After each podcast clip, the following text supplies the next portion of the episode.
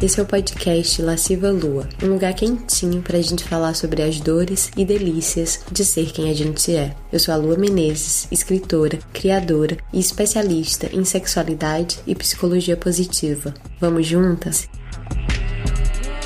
Oi, deusas! Chegamos no terceiro episódio da temporada Brasil. E para o episódio de hoje, eu tenho algumas das minhas melhores amigas do mundo, do mundo, do mundo. Eu nem tenho palavras para dizer o quanto eu amo elas e o quanto eu tô animada para tê-las aqui, para a gente ter uma verdadeira Girls Night em forma de podcast. Essa é a ideia desse episódio. Então, vos apresento Ana Carla, Ana Luzia e Cris. Amigas, digam oi. Olá! Boa noite, galera. Oi. Ai, gente. Então, a temporada Brasil, como vocês sabem, é essa temporada em que eu convido pessoas que fizeram parte da minha estadia no Brasil e que fazem parte da minha vida onde quer que eu esteja. E aí, inclusive, antes de começar, eu tenho que dar um aviso importante que eu sempre esqueço, que é deusas e deusos e deuses que escutam esse podcast, não esqueçam de seguir o podcast, por favor, e dar as suas cinco estrelinhas, porque ajuda a gente. É isso. Temporada Brasil e minhas amigas. É isso. esse é o mote, esse é o nosso ensejo. E aí, como é bem assim conversa de amigas, eu pensei que a gente podia começar a falar de relacionamento, de amor, que é uma coisa, um, um, tópico que é sempre pauta dos nossos encontros, né? E eu fiquei pensando muito sobre isso nessa temporada Brasil, não só porque eu gravei curso sobre isso, um curso totalmente novo, mas porque eu reencontrei alguns dos meus ex-amores, ex-paixões, eu revisitei os lugares onde as coisas aconteceram e foi bem intenso e vocês acompanharam tudo, né? Mas o que eu fiquei pensando, assim, primeiro que voltar para Natal depois de quase três anos sem ir para Natal e para quem não sabe, Natal é a cidade onde eu morei, assim, da minha adolescência, do final da minha adolescência, início da idade adulta. É a cidade onde eu me formei, onde eu fiz mestrado. Então, assim, muito da minha fundação enquanto mulher tá em Natal. Muitos dos meus amores estão em Natal ou são de Natal. E aí, voltar para Natal depois de quase três anos pareceu uma viagem no tempo. Foi muito louco. E ainda mais porque eu acho que Natal tem uma coisa de que, às vezes, quem sai e volta as coisas parecem as mesmas, né? E Ana Luzia, por exemplo, já fez isso, né, amiga? Você foi Sim. morar em São Paulo e voltou para Natal. Você sentiu isso, amiga? Mesma sensação, mesma sensação de que realmente tudo está no mesmo lugar, todas as pessoas estão no mesmo lugar e de revisitar o passado. Exatamente, túnel do tempo. túnel do tempo, é isso, é isso. E aí eu, eu ainda tô entendendo essa volta ao passado, que eu sou uma pessoa que gosta do passado, né? Eu escrevo diário, eu escrevo conto sobre o passado, eu escrevo livro, o Rio Profano é isso. Tanto que uma das primeiras coisas que eu fiz em Natal foi reencontrar um dos personagens do meu livro, que é o Gabriel, né, gente? Vocês acompanharam? Vocês ficaram sabendo dessa fofoca? claro. Babados. E aí, quem já leu o Rio Profano sabe que o Rio Profano, logo no começo, tem esse personagem, o Gabriel, que começa com um, um singelo boquete no Gabriel. E aí. e aí eu mandei uma mensagem para ele, claro, porque ele também foi uma das primeiras pessoas que leu o meu livro, sabia? O Rio Profano foi ele e a minha mãe. As duas primeiras pessoas que leram o Rio Profano. Fofo. fofo, ele é muito fofo, ele é um querido. E aí eu mandei mensagem para ele e assim, toda cuidadosa, porque ele namora hoje em dia. Então eu tava assim, ah, queria te entregar o livro, porque afinal você fez parte não só da história, mas da história do livro, né? Ele foi um dos primeiros leitores e as coisas, os feedbacks que ele me disse, eu realmente incorporei. Ele me deu boas observações sobre o livro, sabe? E aí foi muito louco, porque a gente combinou de tomar um café e eu tava na casa da minha mãe, a casa onde eu morava, na época que eu ficava com o Gabriel, que o nome dele não é Gabriel, óbvio, tá, gente? Isso aqui é um nome pra né, proteger a identidade da pessoa. E aí ele foi me pegar pra gente tomar esse café. E quando eu abri o portão da casa da minha mãe e entrei no carro e vi ele do mesmo jeito de não sei quantos mil anos atrás, gente, foi muito louco foi muito túnel do tempo. Foi, tipo assim, o mais túnel do tempo. Vocês já viveram isso, assim, reencontrar uma pessoa do passado e ficar com uma sensação de, tipo assim, eu voltei, eu voltei para o passado? Com certeza, amiga. Eu acho que acontece. Eu acho que depende de se essa pessoa saiu ou não da nossa vida, né? Mas, assim, hum. dá essa sensação. Pronto, eu tive essa sensação revendo vocês da última vez, de túnel do tempo. Porque eu estava, inclusive, parando para pensar que faz 10 anos, né, que a gente começou a nossa amizade, faz 10 anos daquele nosso encontro, eu, você e Ana Carla. E, recentemente, há um mês, dois meses atrás, quando eu vi vocês, foi a mesma sensação. né? Então, eu acho que vale tanto para relacionamento, assim, amoroso, quanto para amizade também, né, esse sentimento. Sim. Né? Gente, e essa que tá falando, que é a Aninha, posso contar a, o que pode. nos ligou, amiga? Pode, pode, porque a gente vai além disso, né? Há muito tempo. Ai, meu Deus, gente. Eu e Ana Luzia viramos amigo, amigas, porque a gente namorou o mesmo embuste. Oh, pois meu é. Deus, olha isso, a gente namorou a mesma pessoa que na época não foi uma pessoa legal com a gente. Quem sabe ele mudou não. e está uma pessoa melhor, porque faz muito tempo, porém não sabemos. Mas, Mas foi torce, isso. Né? A gente torce que sim. Mas ela foi a namorada que veio antes de mim. Eu fui a namorada que veio depois dela. E um belo dia eu tava num date ruim, que não tinha assunto, com um cara que era muito lindo, mas não tinha nada. de conteúdo, o oh, bichinho, meu Deus. E a gente começou a conversar na fila do bar e eu achando Ana Luzia familiar, achando familiar. E eu, meu Deus, eu acho que eu te conheço. Eu conhecia porque eu já tinha stalkeado o Facebook dela. E aí eu fiz, nossa, você é amiga do meu ex? Porque eu sabia que tinha alguma coisa a ver com o ex. A ela, quem? Aí eu falei o nome da criatura. Ela falou, ah! Com os olhos arregalados. Ela falou, mas ele é o meu ex também. Aí eu pensei, não. E aí a gente virou melhor amiga. Pois é. Inclusive é isso, assim, eu estava até vivendo na memória esse dia e tava pensando, era um dia daqueles que eu pensei, nossa, que saco, né? Não quero sair de casa, assim, mas ao mesmo tempo, não, vamos lá, que algo interessante pode acontecer. E os astros se alinharam naquele momento da fila do Ecobar, porque poderia ter alguém na nossa frente, né? Mas não tinha. Era eu seguida de você, iniciou esse papo e realmente, assim, a gente descobriu muita coisa, né? Além dessa pequena coincidência né, desse relacionamento abusivo que vivemos com aquela pessoa, mas é isso, presente do universo, né, amiga? Presente do universo, amiga. Que loucura, que loucura.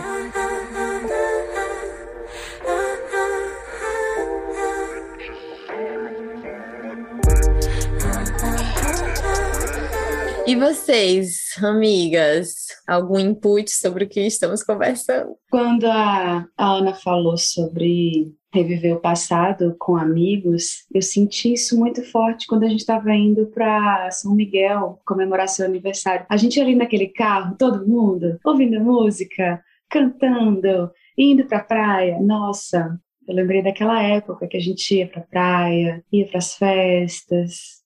Nossa, Ai, amiga, bons tempos, bons tempos. E Cris, olha, eu acho que todas vocês têm boas histórias de como a gente se conheceu, são todas significativas, porque Cris foi minha professora de dança do ventre. E numa época que a dança sempre significou muito para mim, mas eu sempre me achei também muito incapaz, porque eu vinha, na verdade, do balé. E, tipo assim, para quem nasceu com o problema que eu nasci, que foi pé torto e encurtamento do tendão, balé não rola. Tipo assim, é uma técnica que simplesmente o meu corpo não consegue, não dá. Não dá, porque tem uma limitação física, né? E eu cheguei na dança do ventre, porque eu tava nessa de experimentar quais danças caberiam melhor, né? Funcionariam melhor pro meu corpo. E eu cheguei na dança do ventre Cris estava lá, arianíssima, ruivíssima, dando na minha cara toda vez que eu começava com ai, mas eu não consigo porque eu tenho um problema.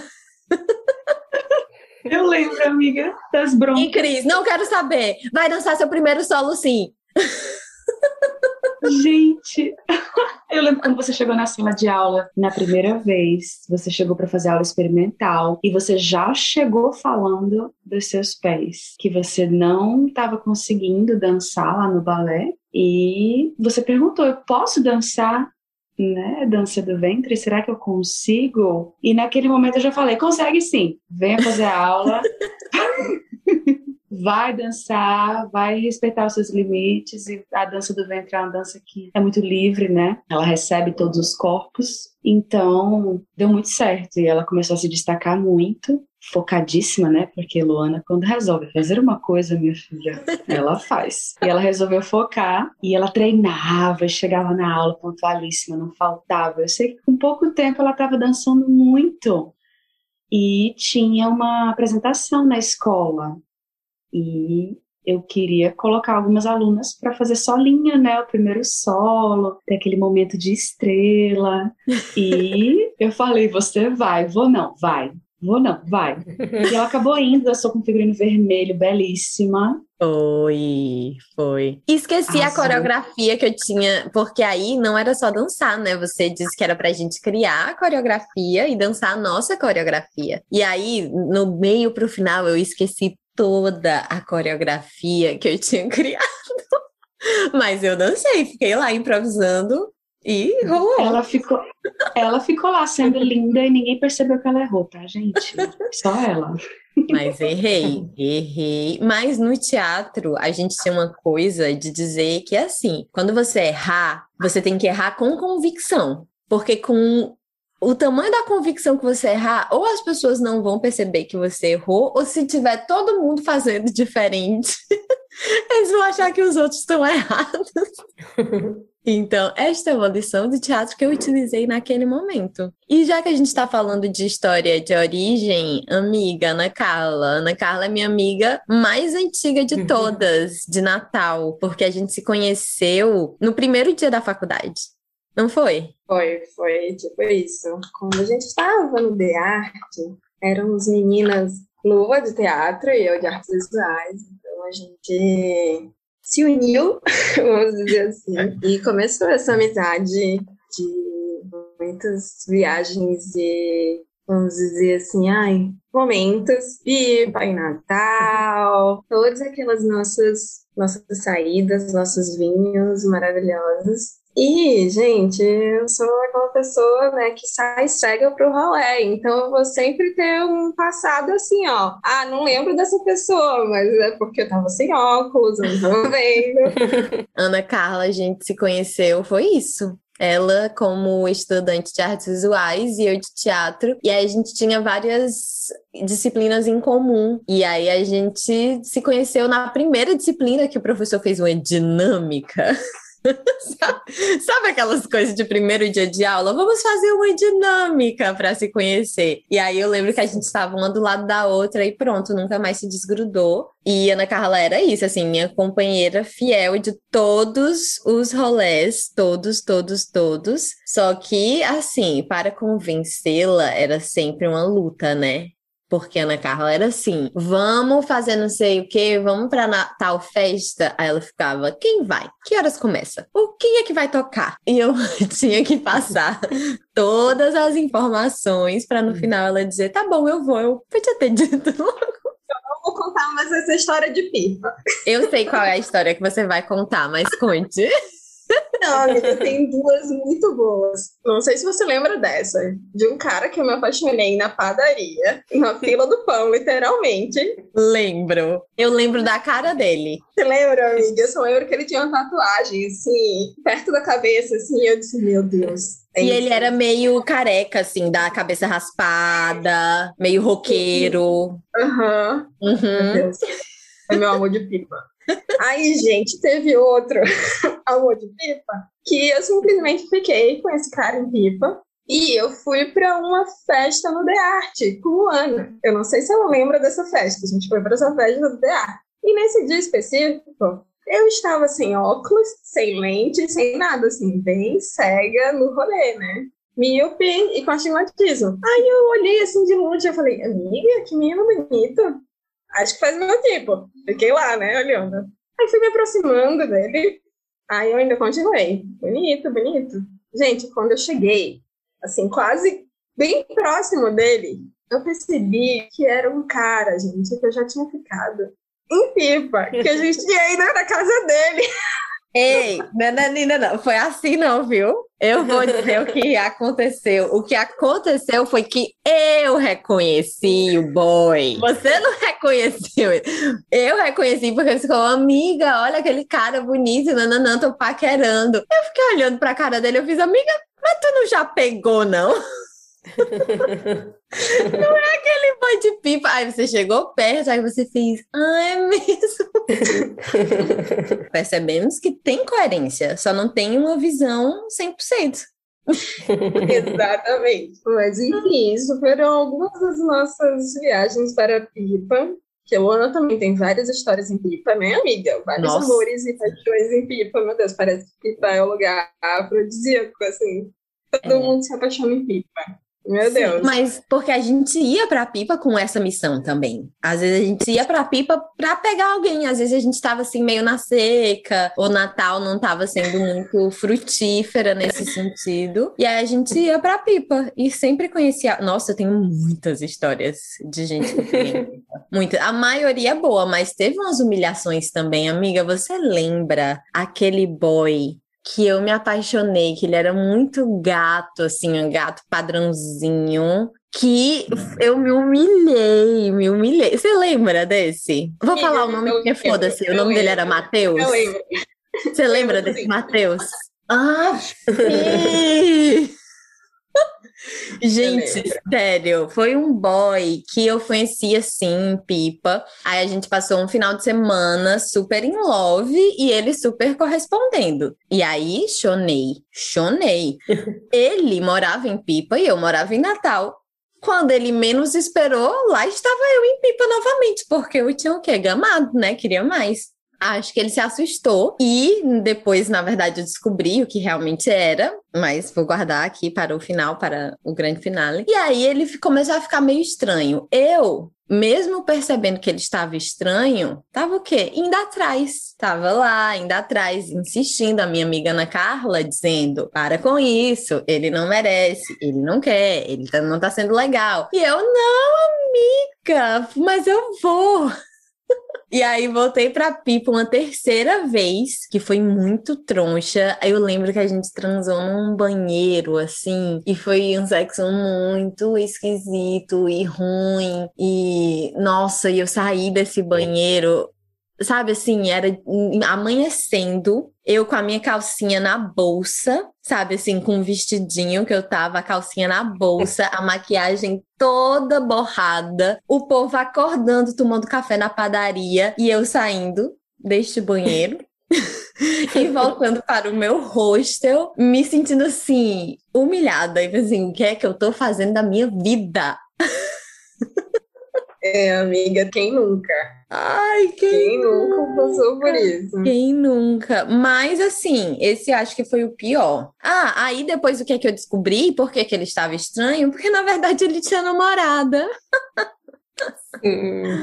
Olha só, um pequeno que detalhe coisa, que ele é. esqueceu de mencionar. E aí a namorada dele não morava em Pipa, morava sei lá onde. Pequeno detalhe. É sobre isso. Nossa, mas esse boy foi o fim, viu? Você Ai, se arrepende, amiga? Ai, boa pergunta. Não, ela não se arrepende, tenho certeza. Valeu a pena? Acho que valeu, né?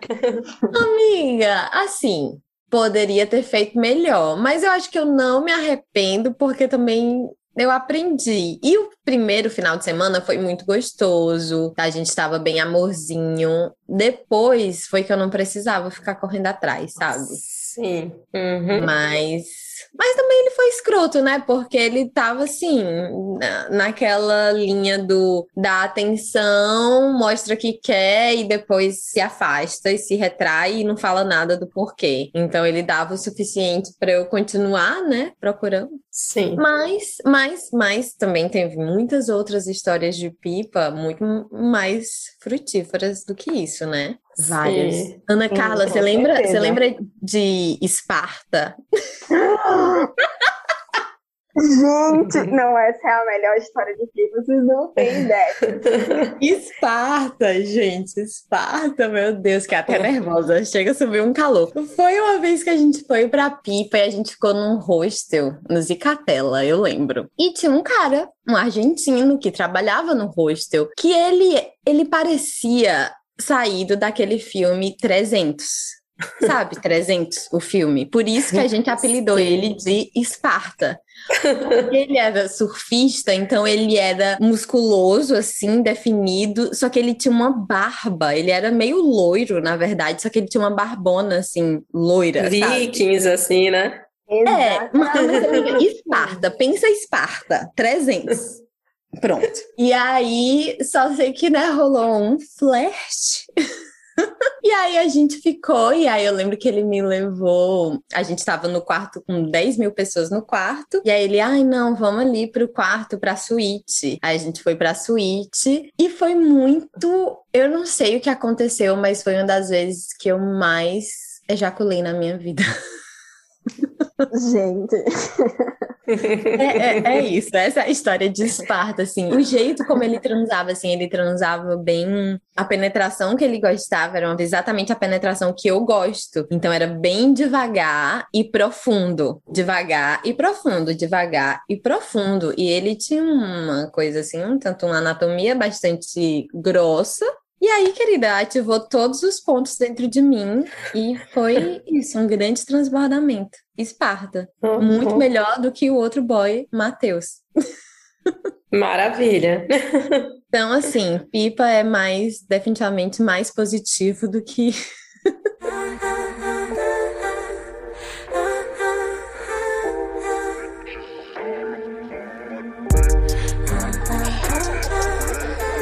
E vocês, vocês têm tudo. algum, algum amor de pipa, Ana Luzia e Cris? Ai, o amor de pipa de Cris é o pôr do sol. Não é, amiga? do Fala, é sol. bonito, é um bom amor. É, definitivamente. Mas tem, eu não sei se você conheceu o Bruno. Eu acho que quando eu e você nos conhecemos, eu tava, tipo, encerrando o rolê com ele. Foi um amor de pipa, que a gente se viu na rua, assim, longe. A gente ficou se olhando um tempão. E ele veio e falou assim: Ó, tô indo embora amanhã. E não sei o que, não sei o que, pega aqui meu telefone. E me deu o telefone dele e foi embora. E a gente ficou se falando ele em São Paulo e eu aqui um tempão. Depois disso, a gente não ficou, a gente não conseguiu passar a noite juntos, nada. Ele só me deu esse telefone e estava indo para sabe Deus onde. E a gente ficou conversando um tempão e o rolê rendeu ainda, acho que uns dois anos. Eu ainda fui a São Paulo ficar com ele, ele vinha para Natal ficar comigo. A coisa rendeu bastante. Olha aí, dois anos, amiga. É um, um rolezão. É um rolê de pipa. Um rolê É, de duradouro. rola de Duradouro. É. A gente aqui falando de rolê de final de semana. Exatamente, meu Deus, estão iludidas. E Cris com um rolê de dois anos. É isso aí, amiga. Ai, meu Deus. Mas é, e voltar pra pipa pra mim, assim, mesmo que tenha sido pra ir trabalhar, pra gravar o curso novo, também teve um pouco dessas dessas memórias, mas Natal ainda foi mais forte ainda, essa sensação de de túnel do tempo, não sei, eu fiquei muito pensando também nessa nessas outras versões, essas outras luas que eu já fui, sabe? A lua, a lua atriz, porque a lua de Natal é a lua atriz, né? Porque foi quando eu saí de Natal que toda a coisa da sexualidade, da psicologia positiva entrou na minha vida depois. Então, Natal também eu relaciono muito ao teatro, às pessoas que faziam teatro comigo, a galera das artes mesmo. E eu voltei e voltei também com essa essa vontade também de fazer mais arte. Acho que o meu livro também, né, publicado, eu fiquei pensando, meu Deus, eu tenho muitos livros dentro de mim. Eu preciso escrever todos esses livros. E acho que vocês também têm isso, né? Em cada um, assim, Cris e Ana Carla, que trabalham com moda, Aninha, que é do direito, mas que tem uma paixão que é dos vinhos, né, amiga? Então acho que todo, todas nós, a gente tem essa coisa de produzir mais do que nos dá prazer também. Não é? Como vocês sentem isso? Criar está muito relacionado com prazer, né? Se você não está sentindo prazer, assim, trabalhar com criação para mim é quase que obrigatório. Eu estar proporcionando a mim prazer de alguma forma para que eu consiga criar. E se eu não consigo criar, eu não consigo trabalhar. então, já tive bloqueio criativo, já tive burnout, e foram épocas, coincidentemente ou não, que eu não estava conseguindo sentir prazer, estava muito estressada, muito sobrecarregada, não estava indo ver o sol nascer na praia, estava me bloqueando para relacionamentos, estava fechada, né? Não queria saber de ninguém. Você lembra dessa época? Você estava Lembro bem, amiga. Escutando os meus podcasts no, no WhatsApp, chorando, amiga. Hoje péssimo, não consegui fazer nada, você lembra? Lembro. E foi uma época que prazer zero. Eu não conseguia me proporcionar prazer de nenhuma forma, nenhuma forma. E eu achava que eu tinha que acordar e trabalhar, acordar trabalhar, acordar e trabalhar. E acabou que eu não conseguia criar. Então, aquilo ali deixou muito claro para mim que o, a criação e o prazer estão relacionados. Então acaba que eu tenho aquela listinha, né, que a gente já conversou, a listinha dos prazeres. Ela é quase obrigatória para conseguir trabalhar. Tem que manter ela em dia ali ao longo da semana. Conta, conta da lista dos prazeres o que é. Eu tenho uma lista obrigatória que começou a semana, terminou a semana, eu tenho que executar pelo menos alguns itens, ou a maioria, né, mais da metade da lista, que é ir à praia, ver o sol nascer ou o sol se pôr, comer comidas que eu gosto, beber meus vinhos, inclusive agora estou com uma tacinha na mão enquanto eu falo com vocês, me cuidar, né, eu sou muito vaidosa, então estar arrumadinha para trabalhar, cuidar do meu cabelo, essas coisas, interagir com os meus amigos, estar ali com essas pessoas, me conectando, não me isolar mais, né? Porque eu já passei por um período de isolamento, eu não queria me conectar com as pessoas, eu queria só trabalhar. Então, essa coisa de me conectar com as pessoas é um dos itens de prazer da lista. Cuidar do meu prazer sexual também, né, amiga? Claro. Tanto sozinha quanto acompanhada. Isso aí também houve uma época que eu achava que era desnecessário também, você lembra? Ah, não, você quer, tenho que trabalhar, tô focada no meu crescimento. E aí eu te dei um vibrador. Ela me deu, gente, Luana me deu um vibrador de presente. Claro. Eu disse, não, eu sei o que ela tá precisando. Mas é eu engraçado. Tem mais alguma coisa da lista, amiga, que você lembra que eu esqueci?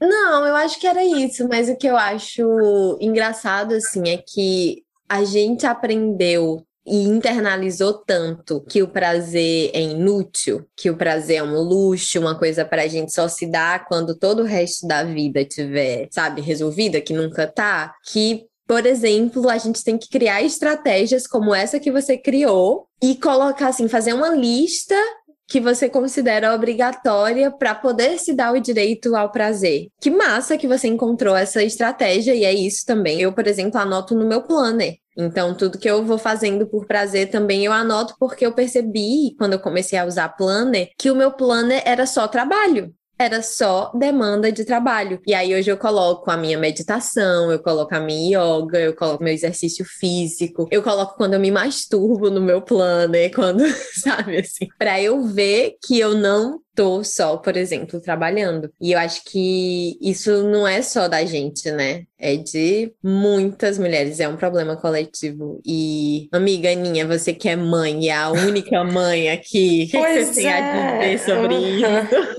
Você estava falando sobre isso e eu estava pensando em mim e pensando justamente em duas questões, que eu vou fazer até um paralelo. São Paulo, né? Aquela coisa workaholic, que é muito fácil você se esquecer de se dar prazer né? Eu acho que você morou lá, eu morei lá um uhum. tempo, a Lua morou lá um tempo também, a gente morou até um, ao mesmo tempo, um tempo, né? E é muito fácil se perder assim lá dentro do trabalho e, e deixar de perceber, entendeu? Deixar de se dar prazer. E aí eu tava pensando justamente sobre mim, que, nossa, eu morei em São Paulo, vivi isso durante uns seis anos e emendei com a maternidade, né? E aí, nossa, esqueci, entendeu? Por completo de me dar prazer durante um bom tempo, porque a maternidade é isso, é um mergulho em dar muito cuidado para o outro ser, que você acaba se esquecendo muito do, do seu autocuidado, né? Mas uma hora a conta vem, né? E aí foi nessa hora que eu me matriculei na última turma do Jardim das Delícias, né? E comecei a me resgatar, que coincidiu com a sua vinda para cá, que a gente se encontrou e essa energia tá voltando a pulsar em mim agora. Né? Depois Sim. de tanto tempo, é Sim, muito fácil. Por isso, essa tá listinha, por exemplo, ele está com dois anos. Uhum. Com dois anos. Que é o momento realmente que a criança cria uma independência maior, né? Então eu acho que dá essa sossegada. E teve a pandemia no meio também, né? Nossa. Mas eu já tô querendo roubar essa listinha aí da Cris, que eu achei genial. eu tô precisando. Amiga, é muito bom. Tanto que a lista de Cris, na verdade, inspirou um dos exercícios do Jardim das Delícias, que eu peguei um pouco da ideia dela, juntei com a minha obsessão por planners. e virou o plano é do prazer, que era isso, assim. O exercício é pelo menos uma atividade de prazer por dia. E é impressionante como muitas mulheres têm dificuldade. E é um exercício simples, é assim, você, o dia que tem 24 horas, você conseguir fazer uma atividade de prazer qualquer tempo que seja. E claro, tem muita gente sobrecarregada, tem gente que acorda 5 horas da manhã para pegar ônibus para trabalhar, que tem filho, que cuida de pai, de avô. A gente sabe que as mulheres são sobrecarregadas, mas até as que não estão com falta real de tempo tem dificuldade, porque a gente não aprendeu que a gente pode e que a gente merece. Que a gente merece. É, é isso. E é isso que eu tô falando no meu trabalho o tempo inteiro, né? Mas até eu acho que eu já entrei várias vezes, assim, tenho o meu pezinho, né, no workaholic, tanto que aqui na Nova Zelândia vai dando, assim, um horário de trabalho da Nova Zelândia é até às 5. Então, das 5 horas, quando o Daniel tá em casa, ele vem aqui no escritório, tipo, já tá terminando, e eu, tipo assim, gente, 5 horas, ainda tô trabalhando. Eu fico assim, não, meu amor, vai fazer outra coisa. e aí ele vem aqui de novo às 6. Já terminou? E eu, tipo, não. E às vezes eu tenho que fazer o esforço de fechar o computador assim a contragosto, porque senão eu fico na lombra de querer continuar trabalhando. Gente, não dá. Eu tenho uma frase que eu costumo dizer muito aqui para as meninas no ateliê, que é as demandas nunca terminam, você que precisa encerrar o dia. Ó. Oh. É, porque acontece muito, a gente trabalhou por muitos anos com noivas, né? Então as demandas de um vestido de noiva são eternas. Tem que bordar não sei o quê, tem que terminar a bainha, tem que fazer o ajuste, o casamento está chegando, e nananã, e nananã. E as meninas da equipe, que são muito dedicadas e tal, e eu que sou muito também, ah, vamos terminar, vamos fazer, tem que ter prazo, não sei o quê. E às vezes vai chegando o fim do expediente, eu vejo que tanto eu quanto elas estamos todas estressadas ali em cima da peça. Vamos ficar até mais tarde para terminar, e a gente sabe que naquele dia não vai dar para terminar aquela peça, minha gente. É um trabalho para mais alguns dias, então assim, as demandas nunca vão terminar. Você que precisa encerrar o dia, senão não acaba nunca. Uhum. Amei isso, amiga. É muito real. E você, Ana Carla, você que trabalha, trabalhadora brasileira, que trabalha Exatamente. o dia todo. Amiga, como é que tem tempo para o seu prazer, amiga? Ai, gente, é bem difícil, assim. Mas o meu prazer principal é a praia, né? Então, como eu ainda sou uma privilegiada que mora em Natal, então acho que eu descarrego muita coisa, assim, no mar, e sair com os amigos é sempre bom. E acho que Cris e Lua também, sei que amam dançar. Então é uma maravilha. E um vinhozinho, né, também para terminar a noite. Ah, mas, claro. é, mas é bem complicado mesmo. E, e, isso aí que a Cris falou também, de ter um horário, se, se cuidar, ter esse momento, né, é muito importante. Eu Sim. tento, assim, como eu não trabalho no final de semana, então o final de semana é o meu momento né? Mas durante a semana é difícil. É Amiga, complicado. você sai de casa que horas? então, eu acordo às 5, eu tenho que sair às 6, né? Então, é corrido. É corrido. E volta para casa mais de sete da noite. É. Gente, é muito louco. Ai, gente, olha, a gente tem que culpar o capitalismo, sabe? Porque chega um monte de mulher pra mim, sem libido, sem desejo. E aí eu olho e a mulher tá apenas exausta. Tipo assim, não é que ela não é capaz, não é que ela tá quebrada, não é que tem nenhum problema físico, ela tá apenas exausta, porque a gente vive nesse mundo capitalista, patriarcal, que suga a gente e aí a gente acha que a gente vai chegar em casa morta e ainda, sabe, ter energia para se cuidar, para se dar prazer, para transar. Realmente é difícil. Não é impossível, mas é difícil, assim. Às vezes eu acho que a gente precisa saber nomear de onde tá vindo isso, qual é a raiz do problema, para parar de se culpabilizar, porque é só o que eu recebo, né? Mulher se culpabilizando e, e não vendo o contexto que é muito cruel com o nosso prazer. Muito, muito, muito, muito. Amigas, Ai, meu Deus, estou morrendo de saudade. Sinto que poderíamos falar muito mais. E aí, no final dos episódios, eu sempre peço, sempre deixo uma sugestão de livro, filme, série, qualquer coisa que vocês estejam consumindo no momento, que seja prazerosa para vocês e que vocês queiram compartilhar. E aí, hum, alguém assistindo alguma coisa? Tô assistindo This Is Us que hum. fala muito sobre relacionamento, inclusive. Nossa, muito! É super psicológica essa série, eu é amo! É super, é super, eu tô, eu tô super envolvida, gente. É Choro e rio junto. e eu fico olhando falando, eu quero um relacionamento assim pra mim. e estou lendo Nossa. Rio Profano, tá, baby? Uh, e aí, amiga, tá gostando? Amiga, envolvidíssima. Ai, meu Deus. Ai, sim, This Is Us é tudo. Eu amo essa série. Eu choro em todos os episódios. Eu quase morri no episódio final de tanto chorar. Eu desidratei, real.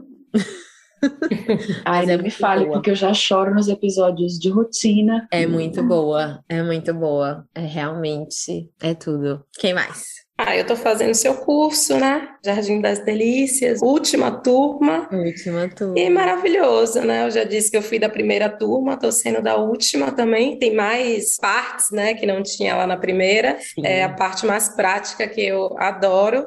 E hum? é isso, né? Então, quero indicar seu próximo curso, porque eu quero ser consumidora dele, já que eu tô precisando. Ai, amiga, pois vai rolar. Simbora, o novo curso é sobre amor, sexo e relacionamentos. Então, ele é muito complementar ao Jardim das Delícias, né? Porque o Jardim das Delícias é muito sobre você e o seu prazer e o seu corpo, sobre tudo isso que a gente falou, aprender a sentir prazer primeiro com você mesma e, enfim, resolver essas questões internas, né, para se permitir e acreditar que a gente merece. E aí o novo curso vem para complementar, porque é quando o outro chega na equação.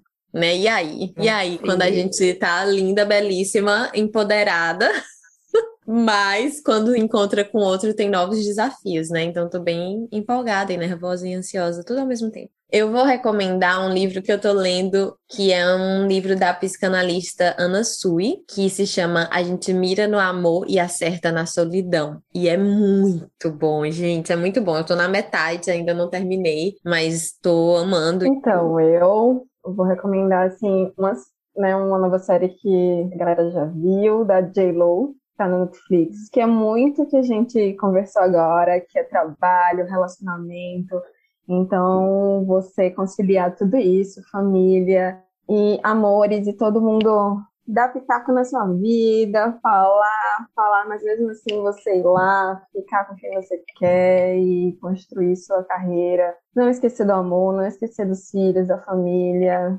Então, acho que é muito massa, é mais ou menos o que a gente conversou aqui. Nossa, Esse tentar é. conciliar a vida. Eu vou, eu tava me planejando para assistir hoje, inclusive, porque eu vi ontem na Netflix e eu fiquei, nossa, eu super assistiria isso, ansiosa também. Amiga, assista. assista. Vou assistir. Vou assistir, que Daniel tá viajando, tá voando, então vai ser eu, Chico, uma taça de vinho e J-Lo na Netflix Netflix. Nossa, vai bombar. Delícia. Vai bombar, sextou.